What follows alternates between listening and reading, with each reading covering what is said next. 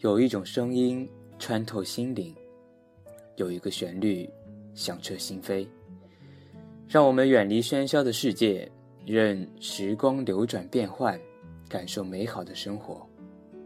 微雨时光，我们心灵的港湾，在这里留下我们人生最美的记忆。各位听众朋友们，大家好，欢迎大家收听微雨时光，我是主播易然。情人节在很多人眼中呢是一个非常浪漫的日子。明天呢就是二零一四年的情人节，非常的凑巧，今年的情人节和元宵节呢是同一天。那么在大家开心的和另一半度过情人节的时候呢，毅然只能是在家里默默的和汤圆过元宵节。今天呢和大家分享一篇文章，叫做《没有你的》。情人节，当你挥手的那一瞬间，你那瘦瘦的身影显得格外的纤长。苍白的道别告诉我，今年的情人节，我将一个人度过。心里的玫瑰花，也将注定了要枉自枯萎凋谢。记得和你相识是在六月份的一次同学聚会上。当他们都在疯狂的喝酒唱歌的时候，全场唯独只有你和我，在那个充满笙歌和浑浊的角落里，静静的感叹着人生的苦涩和落寞。十分钟过去了，半个小时过去了。我们开始有了少许的话题，于是知道了你叫英子，来自毛尾人的故乡。虽说都是谈些无关紧要、不疼不痒的问题，可终归我们也不再显得陌生。渐渐的，我们还有默契，仿佛就是早就认识的老朋友一样。我们猜眉、花拳。显得是那样的惬意。也还记得在聚会结束的时候，你一一的送我走到大门口。也就在我准备和你说再见的时候，是你轻轻的在问我说：“以后给你打电话方便吗？”声音虽然很小，就像是蚊子飞过，但我还是听见了，并同样是小声的。把电话号码说了一遍，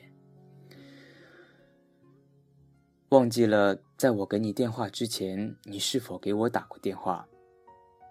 但是我记得应该是在第五个晚上的时候，在电脑前待得腻了，就想起了你，于是漫不经心的拨通了你的号码，没想到你一下子就接了，而且一下子就知道我是谁。彼此也没有相互的问候，俨然是老朋友的口吻。当问你是否有时间出来陪我玩的时候，你也只是稍作沉默，就答应了，只是说了句要扣工资，接着便叫我到商场门口等你。逛商场的时候，你说在这个城市里，你也就只逛过这个商场，再走得远一些，你就连回家的路。也不知道了。不知不觉中，我的臂弯被一只白净而娇小的手搀住了，并从耳边轻轻的传来了：“在这座陌生的城市里，你以后就是我的依靠了，你愿意吗？”当时的我高兴的一下子就懵了，我真的想把你抱起来转几圈。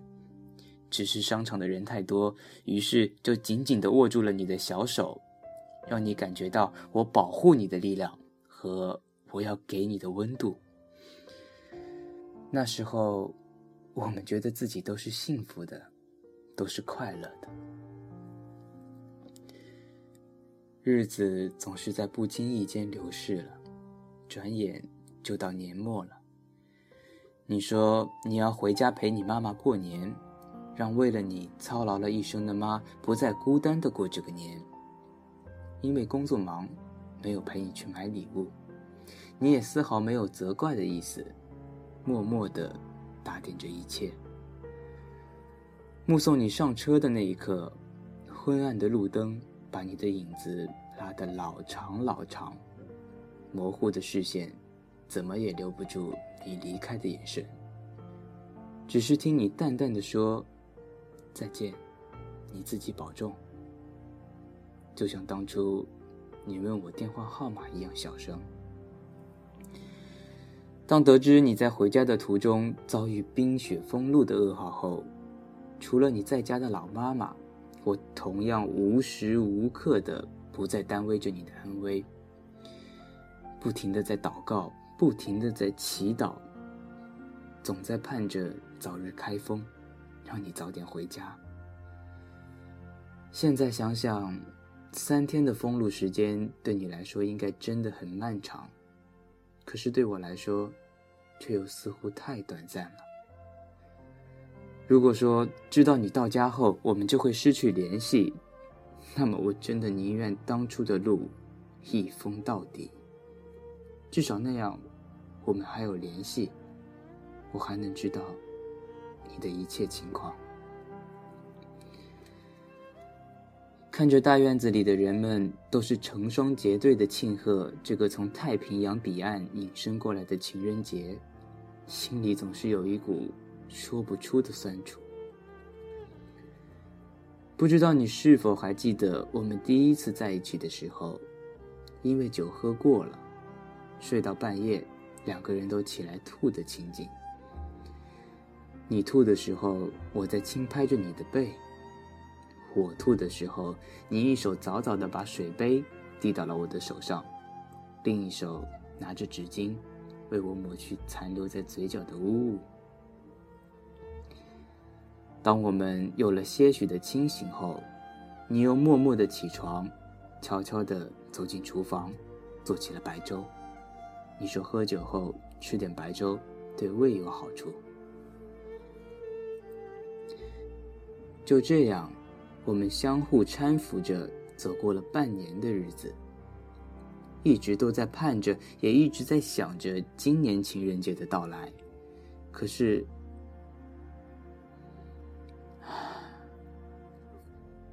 我不知道没有你的情人节，我的祝福该向谁发，也不知道我心中的蓝色妖姬又该送给谁。情人节的夜晚，应该是温馨而浪漫的。记得有人告诉过我说，思念是一种病，但我只想对你说，我只是难过，不能和你一起到老。好的，我们的文章呢已经读完了。我想啊，每个人心中呢都有一个属于自己的白雪公主和白马王子。不管怎么样，依然希望明天的情人节呢，大家都可以开开心心的、好好的和自己喜欢的人度过美好的一天。那么我们的节目到这里呢就要结束了，非常感谢在电波那一端的你一直陪伴着我们。如果你喜欢我们的节目，那么在百度贴吧中可以搜索“微雨时光”，或者在新浪微博中搜索 “FM 微雨时光”，也可以加入到我们的粉丝 QQ 群。三四六二六八零八零，这样呢就可以在第一时间看到我们电台的动态了。好的，本次的节目到这里就结束了，希望下次再见。